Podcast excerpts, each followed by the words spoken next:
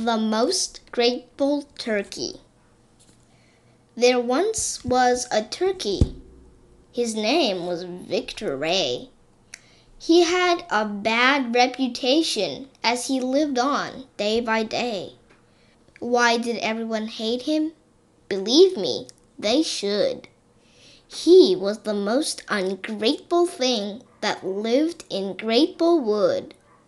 One day, this Victor Ray had a thorn stuck to his wing.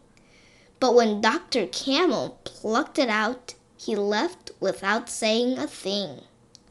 The turkey strolled on. He walked like the wind. He was going to watch a movie at the cinema on Brewster End. He found that there were no tickets left when he saw a long legged goat. The goat said, the tickets have sold out. We're all in the same boat. But luckily, I ordered a few, 29 at least, and I've got a spare one. I'll give it as a gift to you from me. The turkey just nodded. He strode into the movie hall. But when he sat down, he found that he was surrounded by goats that were big and tall he saw the long legged goat in the middle of the others. The long legged goat told the others to sit down. No one even looked at the turkey. No one even bothered. For the long legged goat knew the turkey was a bad one. He was hired by several others to get the killing job done. The goats were just pretending to ignore the turkey that was now fast asleep. When Victor Ray watches movies, he takes a nap. It's a habit of his, thought the long legged goat, and it's gonna make him weep. In the twinkling of an eye, the goats got to work. They made a little rustling noise that really startled the clerk. The clerk leapt out of his seat. He pulled out something red. It was sleeping draught, and it put the goats to bed. Victor was wide awake. He had seen the whole thing. He found a sword close to his neck that fell to the ground with a cling. He suddenly realized his sins.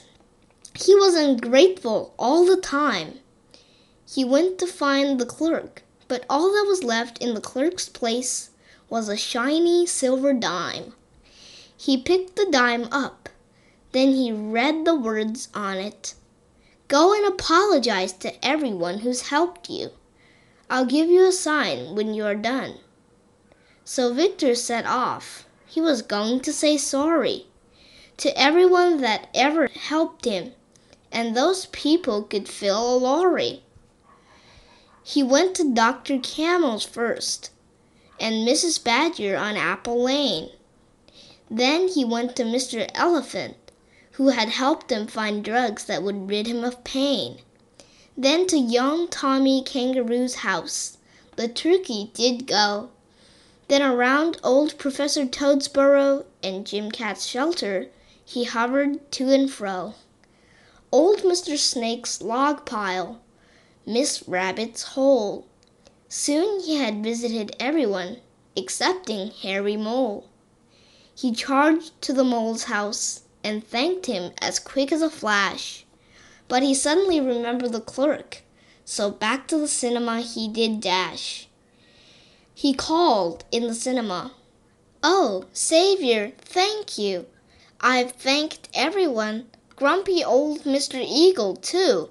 So please show me a sign. Oh, please. He suddenly stopped calling for he saw someone in the trees. He saw a turkey crest and a turkey beak and two bright turkey eyes above his turkey cheek. Victor recognized him at once. It was his father that had disappeared. He hugged his father, who had hopped into the window. Oh, father, it's been so many years. They got reunited, the happy couple. They really loved each other. They loved each other on the double. And Victor's dad was a warrior, as you've probably guessed. So he taught his son martial arts. In both ways, Victor was best.